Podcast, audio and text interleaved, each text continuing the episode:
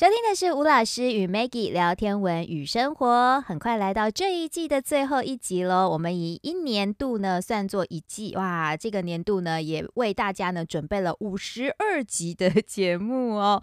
好，很开心呢来到这一季的最后一集呢，哎，我们今天呢要来跟大家分享的呢是明年二零二三年一月份的精彩天象。当然呢，还是邀请到吴福和老师跟我们聊天，我们一起听天文过生活。老师好，主持人好，空中朋友大家好，跟各位在空中的朋友，先祝新的一年顺利如意。对，也祝老师平安健康。然后真的非常非常感谢老师，是是是是对这么长时间跟我们配合哦。那今天就要来分享的就是一月份的天象重点喽。没错，嗯，因为明天就一月一号，对，那就进入新的一年第一个月啊，嗯。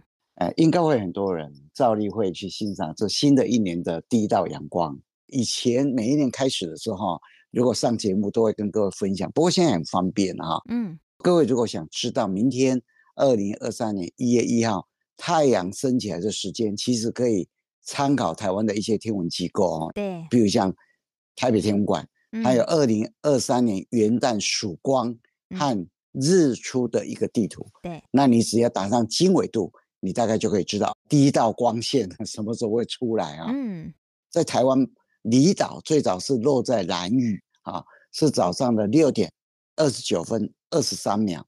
那如果是本岛，不分高山或平地，高山先出现。嗯，高山你可以跑到花莲的博南山哈啊，不过它高度有三千四百四十八公尺哦，大概。回去的人会较少，对，那应该很少。嗯，山有啦，可能利用这几天去登山。对，早上六点二十八分五秒，嗯，好，所以看起来它是最早的。所以老师基本上概念还是这样，平地看到日出的时间会比高山来得晚，对不对？就是高度越高，那可以欣赏到日出时间是会越早喽。对，因为它高度高嘛，所以它可以往下看啊，所以。台湾最先看到的就是在卓溪乡嗯，博南山啊，嗯、布隆语它不叫博南山，它叫克西帕南山。哦，那如果在平地的话，台东的三仙台。所以我前几天有听朋友讲说，他们要去三仙台，哦啊、说祝你们成功，因为天气现在变化很复杂。嗯，如果看得到的话，台东三仙台是台湾本岛第一个看到日出的一个地点啊，早上六点。三十四分五十四秒。对，不过这个是日出的时间呐，吼。一般来说的话，我们可能就是可以先参考所谓民用曙光的时间，然后在民用曙光的时间差不多那个时候就可以开始欣赏太阳正式出来之前哦，那个曙光的颜色其实就还蛮漂亮的。对，所以接下来就来分享二零二三年一月份的天象重点喽。OK，那我们来看一下二零二三年一月的天象。那当然。我们首先大部分都会先来看五大行星，嗯，那看五大行星，第一个要先来看一下太阳的一月的动态，嗯，太阳在二零二三年一月，它是会从人马慢慢走到摩羯座，在一月里边，太阳大约傍晚五点半会下山，嗯，那大概六点到六点十分呢，光线就比较不会影响天空。那除了太阳以外，五大行星呢，水星目前。也在人马座哦，所以在一月的上半月的时候啊，它接近太阳不容易看到；下半月的时候啊，太阳会慢慢移到摩羯，所以太阳会先升起来啊。但是这时候也是东偏南的一个低空啊。嗯、在一月里面要看水星，其实是比较不容易的。还好，来到一月底的时候，一月三十号的时候，水星这时候的离太阳的角度会比较大，这时候是水星。西大距是等于是在太阳的西边了哈，那大距就是看内行星很棒的时间嘛哈。对，所以你在一月要看水星，要在月底的时候，啊，这时候亮度啊可以来到负零点一等哦。嗯，所以水星哦，这个时候就看起来会比较亮哦。要在清晨看。对，要在清晨看，西大距往东边看。嗯，东边就是要凌晨。嗯，那这时候是看水星。很棒的时间了哈，嗯，那除了水星以外，当然是金星。不过金星也是在那个附近，它从人马会走到摩羯，但是它会慢慢走到宝瓶，嗯，这个时候它就会离太阳远一点点。所以在一月太阳下山以后，可以在西南方的地平附近，嗯，看到一颗很亮的星星。那它的亮度大概将近负四等，负三点九等啊。嗯，所以金星在一月里面看起来是还不错的。嗯，那在一月里面哈，一月二三号这天哈，金星有一个很特别的天象哈，在凌晨四点左右，它跟土星会靠得很近，嗯，只离了零点三七度。不过这时候的金星跟土星，它在地平线下面，嗯，也就是说太阳升起来，它会跟着太阳升起来。那这时候天空已经很亮，所以你看不到它。等太阳下山以后，金星跟土星会来到西方地平线附近，嗯，那太阳傍晚五点多又下山，这个时候天空会到六点多又会暗下来，嗯，那金星跟土星到傍晚的七点它才会下山啊。所以一月二三号那一天太阳下山以后。你会在西方地平看到金星跟土星靠得非常近，嗯，虽然它是凌晨四点靠得最近，不过隔了几个小时以后，它不会说离得很远，还是靠得很近，嗯，所以一月二十三号这一天，你除了在西方地平看到金星跟土星靠得很近以外，嗯，你还可以在它的下面，你面对它，它的下面还可以看到月亮。哦，因为月亮那一天呢、啊、是农历初二，眉月过年的农历初二，对，眉毛的形状，所以啊，这三个天体啊，在一月二十三号那一天呢、啊，在西方地平看起来是非常不一样的哈。嗯，你可以好好欣赏这三个天体。所以我们说一月二三号金星合月，嗯，金星合月哦，会跟它在同一个经度线。嗯，还有一月二三号土星合月，嗯，所以在一月二三号这一天有。金星和土星，还有金星和月亮，嗯、还有土星和月亮，就这样子了。嗯，就是一个美丽的双星伴月喽。对，大概六点半左右是最好的时候。六点半到六点五十之间啊，在二十分钟是最好的时候啊，嗯、因为七点它已经在地平线，所以你不容易看到它了啊。如果有天文望远镜架起来看一下，我觉得也不错哦，因为土星还可以看土星环嘛。对，那金星看起来就一个亮点了，很亮的亮点。哦、对，那月亮是眉毛形状，哇，看起来很漂亮。真的，嗯。所以有双筒的话，可以好好看一下。嗯。那火星目前一样在金牛座，嗯，它的亮度啊会越来越暗淡。嗯。今年的十月八号是来到冲的位置嘛？对，那会越来越远，它会从负一点二等慢慢的降到负零点三等。嗯，那一月的上半夜的时候会在凌晨三点到四点下山，是到下半夜的时候，它会越早越来越早下山。嗯，大概凌晨三点到凌晨两点，它就下山去了。所以你要看火星啊，哈。金牛座是冬天星座嘛，哈，看起来也是很舒服啦，哈。对，它就在牛角那个地方嘛，哈，啊，火红色的星星，而且本身毕宿五也是红色的，所以就会觉得对，两个红色的星星靠很近了，哦嗯。对，就靠金牛座哦，好热闹，两、嗯、个红红的星星在那里啊。那一月四号，火星合月，嗯，也就是说月亮旁边有个很亮的星星，那个是火星哦。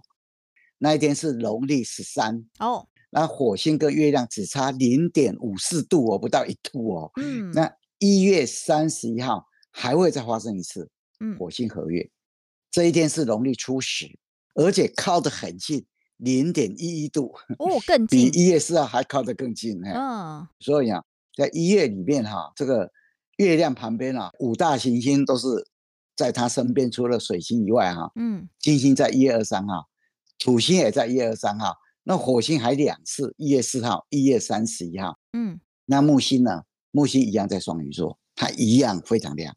嗯，负二点二等到负二点四等。上半夜的时候大概是晚上十点到十一点下山，下半月的时候啊，晚上的九点到十点就下山去了。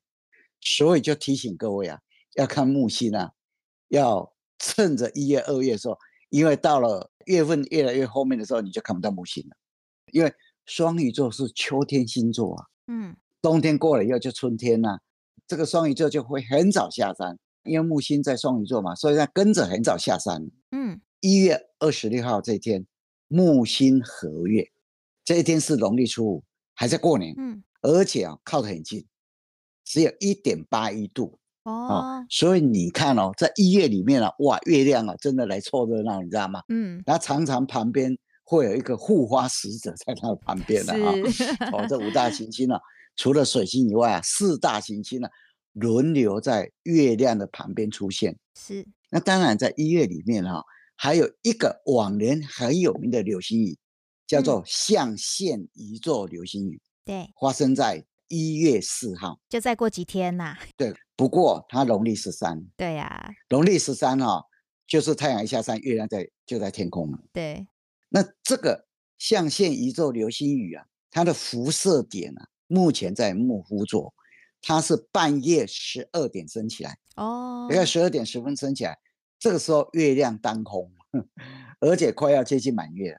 对，所以啊，月相。不太配合，对，所以你一定要看的话，嗯，那就是碰运气，看有没有比较亮的流星出现，你就可以看到。那暗淡的流星呢，要看它有点困难。是象限仪座这个星座啊，象限仪啊，这个名字啊，是以前量测天体位置的一种仪器。嗯，那这个星座以前又叫做四分仪座，哦，又叫四分仪座，嗯，它是量测天体的一个星座，后来就。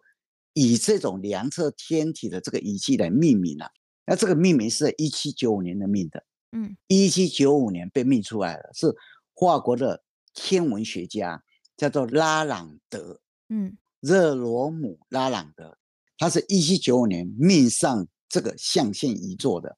不过这个星座啊，就在一九二三年的时候，国际天文联合会 IAU，他重新要把天空中的星座。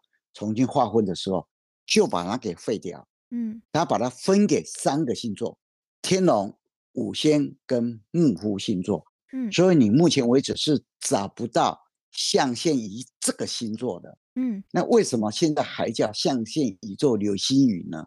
因为这个星座实在用太久了。嗯，那有时候大家不容易改过来，因为它的辐射点啊，以前飘到天龙座，嗯，后来又飘到木夫座。所以刚开始飘到天龙座的时候，我们把象限一座流星雨叫做天龙座流星雨。现在又飘到牧夫座了，改来改去实在是不方便了。嗯，所以二零零九年国际天文联合会他在制定流星雨名称的时候，就保留了象限宇宙流星雨这个名称了啊。嗯，所以目前为止你还可以看到已经被废除这个星座名称的一个流星雨，流星雨蛮特别的哦。对。拉朗德这个天文学家，我觉得他很特别，真的非常特别。为什么你知道吗？他一七三二年诞生，在一八零七年过世啊，是法国的天文学家。他以前是学法律的，嗯，他年轻的时候在巴黎学法律，结果在巴黎他住的地方的附近呢，有一个天文台。那这个天文台是一个法国的天文学家德利尔他造的，嗯，也是个很有名的天文学家。这个天文台里面，当时候有一个更有名的天文学家。叫做勒莫尼耶，这个天文学家，月球上有个撞击坑是用他名字命名的哦，叫做勒莫尼耶撞击坑哦。结果他就常常跑到这个天文台去，德利尔跟勒莫尼耶很喜欢他，嗯，所以就变成了德利尔跟勒莫尼耶的得意门生啊。那后来拉朗德啊，他学完法律以后啊，他就要回到故乡去从事律师的工作啊。嗯，他的故乡是。布雷斯地区的一个叫做布尔格，有个地方叫布尔格的乡镇，当然回到他的故乡去当律师啊。结果这个消息，勒莫尼也知道以后啊，就赶快通知他。他说现在有一个工作很重要啊，他安排他到柏林去参加，利用三角测量的方法测量月亮。嗯，什么叫三角测量？就测量远距离的一个东西或天体，从两个不同地方让它形成一个角度。用角度来代表距离，派他去柏林。另外有一个人呢、啊，叫拉卡伊。拉卡伊以前我们在节目里面有时候会跟各位分享，嗯，他是法国非常重要的天文学家。一七一三年诞生，活到一七六二年，他没有越过五十岁啊，四十九岁就过世了，非常可惜啊。嗯，当时候他已经在好望角测量，那需要有一个人在柏林，然后从两个不同地方量测月亮的角度。嗯，测出那距离啊，结果啊，测量出来以后非常的成功。嗯哼，所以拉朗德因为这一次非常成功，二十一岁的时候就进入了柏林科学院。哎，讲真的是一个非常特殊的一个天文学家拉朗德啊。嗯，所以他的象限一座很特殊啊，就这样子，他居然把一个观测仪器送到天空变成一个星座，不过很可惜的，嗯，在一九二三年的时候被废掉了哈。是不是因为他跟拉卡伊这样子有没有成为好朋友啊？拉卡伊我记得那时候他也很喜欢把一些仪器的名称命在南天的天空上，对不对？没错，所以两个有共同的特性啊。对对对。Okay. 所以在一月里面呢、哦，本来还有一个很有名的一个流星雨啊，它叫做象限一座流星雨，不过很可惜。就是因为月亮太亮了，就有点干扰哈。嗯，不过那天我们刚刚有提到的，就是是月亮和火星的时间呢，所以还是可以出去外面看一下月亮和火星，然后不小心就看到了一颗流星，很亮。希望这样。那在一月里面啊，除了这个有名的流星雨，还有五大行星它的位置以外，当然有两个很冷的节气。嗯，一月五号小寒，一月二十号大寒。小寒是二十四节气的第二三个，通常在一月五号到一月七号，今年就落在一月五号。那小寒它所标示的就是一年里面进入非常冷的季节。嗯，古代以前的记录里面来看哦，其实小寒是一年最冷的哦，只有很少数的几年里面呢、啊，大寒的温度是低于小寒的。嗯，所以这个气候讲真的是很难抓，非常难抓啊。嗯、那小寒在物候状况上面呢、啊，有三种物候状况。第一个就雁北乡，嗯，古代的人认为啊，这个比较大的燕子啊，会顺着会感觉气候的变化，那它会阴阳迁徙嘛，对不对？嗯，这个气候来到极致，小寒大寒就来到极致，阴的来到的冷来到极致嘛，阳气就出现了。这个时候它就开始北返，它知道天气要热了。可以开始回家了，开始回家。嗯，说雁北乡，北乡就故乡嘛，他回到故乡去了。大雁要回故乡去了。嗯，那第二个物候状况叫雀始巢，喜鹊的鹊，雀始巢，因为这时候喜鹊该感觉阳气要出现了，所以开始筑巢，要繁衍下一代。嗯，第三个物候状况叫致始渠。渠啊，是左边一个句子，一句话两句话的句，右边一个鸟，嗯，那个字念渠，这个渠的意思就开始叫的意思，鸣叫叫渠。哦，所以这时候啊，这种雉科的动物啊，开始叫，感觉阳气来了，开始鸣叫，嗯，要繁衍下一代嘛。呃，鸣叫以后才知道我在这里，你在哪里啊？这动物就这样子嘛。嗯，所以小寒有三个物候状况：第一候，雁北乡。二候雀始巢，三候雉始渠。嗯，那当然了，小寒过了以后，一月二十号就来到了大寒，二十四节气最后一个哦，嗯、哇，终于来到最后一个节气啊！每年都落在一月十九到一月二十一，今年落在一月二十，落在一月二十大寒。那大寒的意思啊，你一看就知道嘛，酷寒，一年中最冷的时期。不过，就像刚讲的啊。小寒的温度大部分都胜过大寒的低温。嗯，那大寒当然有三种物候状况。第一个，鸡食乳，就公鸡、母鸡的鸡，嗯，是开始就乳制品那个乳啊，嗯，也就是说，这种鸡啊，提前感觉到春天的阳气到来了，开始孵小鸡，所以就鸡食乳，嗯，开始要孵小鸡了。那第二个物候状况。征鸟利己，征就是远征军的征，鸟鸟类的鸟，利很厉害的利，疾疾病的疾啊，快速。征鸟利己，征鸟就是猛禽类的动物，利己就是飞得非常快。哦、也就是说，因为大寒嘛，温度很低，你知道吗？嗯，他们要快速的捕食捕猎一些动物。嗯，那第三个窝状况，水泽腹坚。水泽啊，就沼泽地的泽，腹肚子腹部的腹，坚坚硬的坚，嗯，也就是说，你经过小寒以后来到大寒，啊，温度一直都很冷，你知道吗？那比较大的湖的中间的水，也变成结冰了，嗯，结冰的厚度非常厚，腹部那个地方啊，也就像人的中间，腹部在中间嘛，湖水的中间呢，也结冰，而且结得非常厚，非常的坚硬，对。所以大寒也有三种物候状况：第一个，鸡食乳；第二个，增鸟厉疾；第三个物候状况，水泽腹坚。嗯哼，那在一夜里面哈，除了我们刚刚跟各位分享的五大行星，还有流星，还有节气。那新的一年里面呢，有一个想法，就是说，我们从二零二三年开始哈，嗯，大概就会分成春夏秋冬。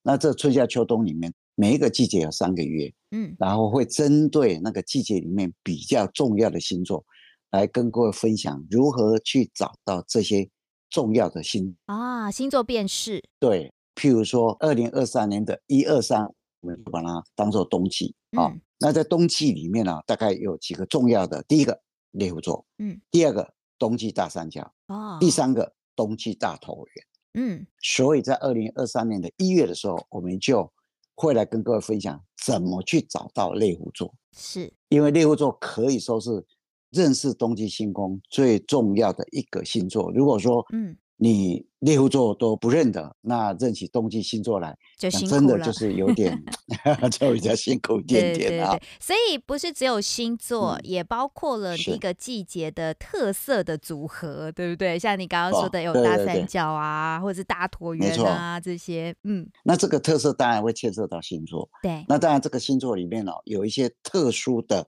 呃，天体。我们会拿出来跟各位稍微分享一下，是。以后你在看星空的时候就觉得哇，我原来是这样子，原来那边有一些历史，还有一些很特别的天象在那里。对，那你以后在看星座的时候，除了会认以外，有连带一点的感觉了哈，嗯、就这样子哈。而且以后大家就真的要把我们的 podcast 下载到手机里。当然，你出户外的时候抬头要看星空，突然又忘记怎么辨识，赶快 podcast 打开来听一下。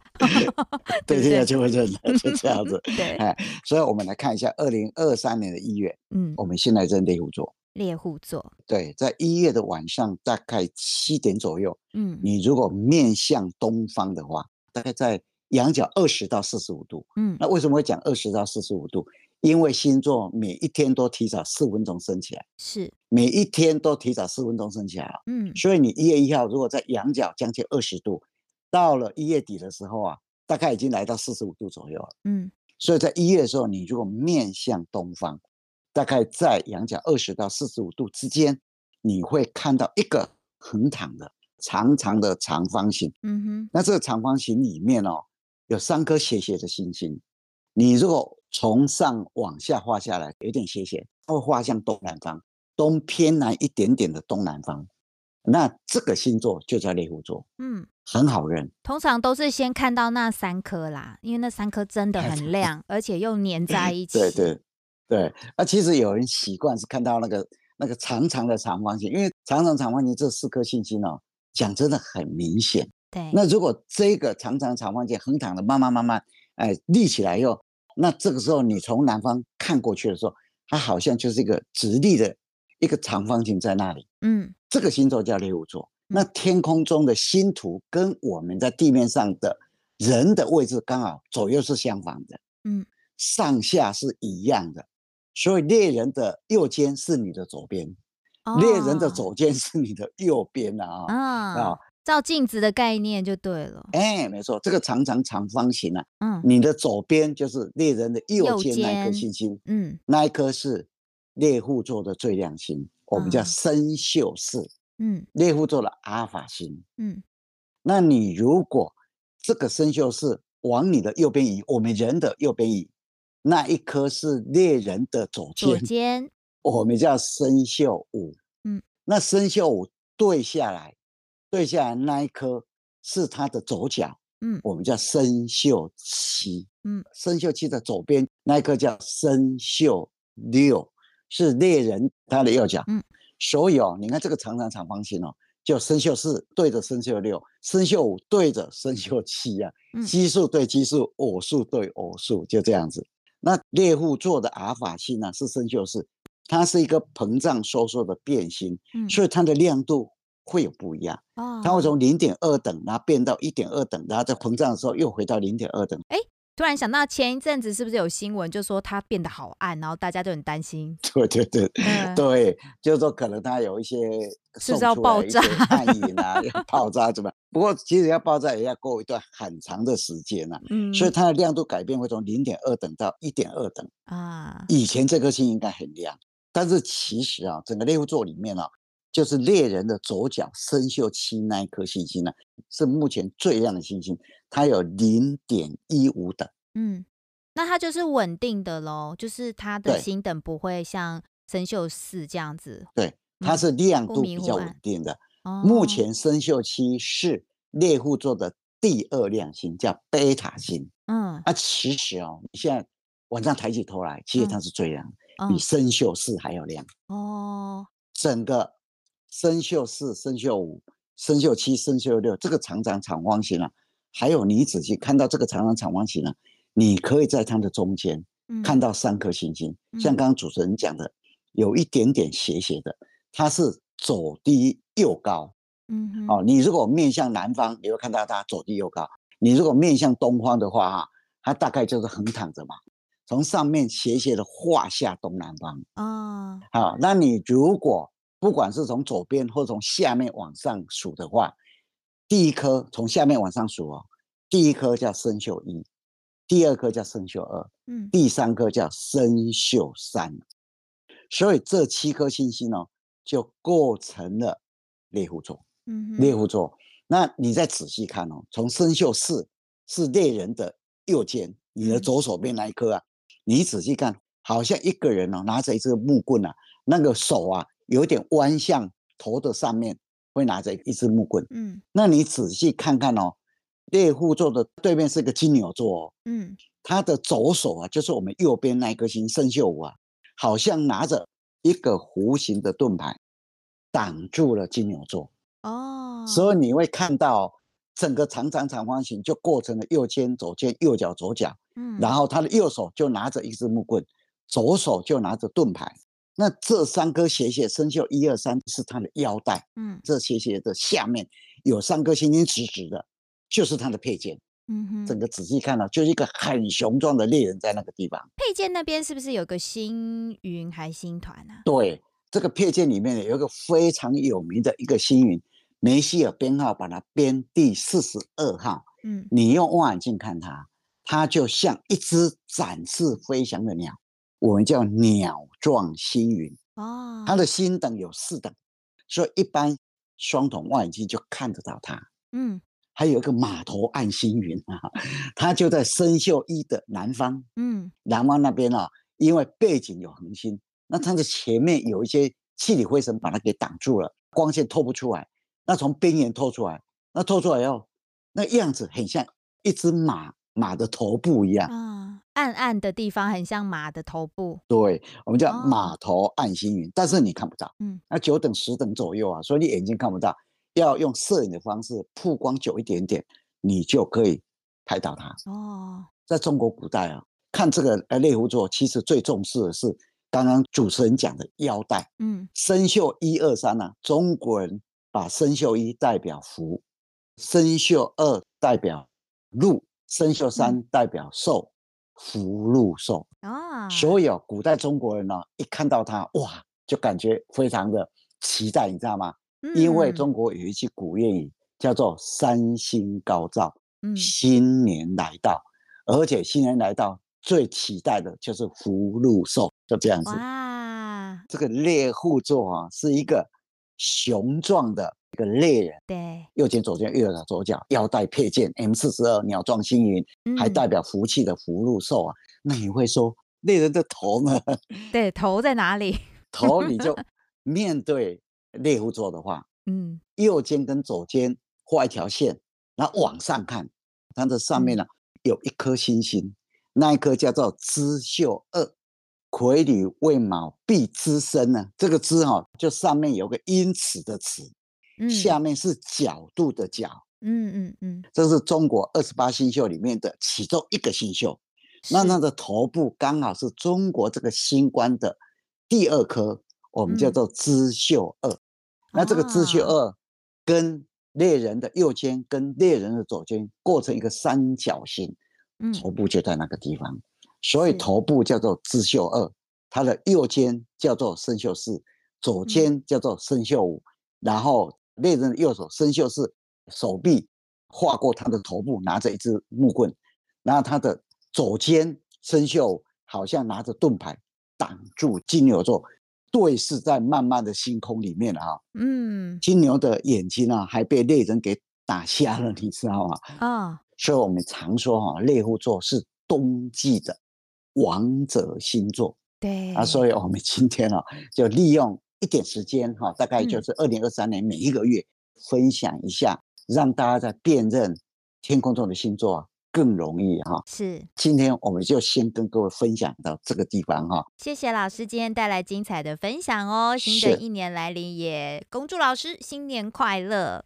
哎，谢谢，然后恭祝大家，恭祝主持人，哪一年一切非常的如意跟顺利。谢谢大家，谢谢老师。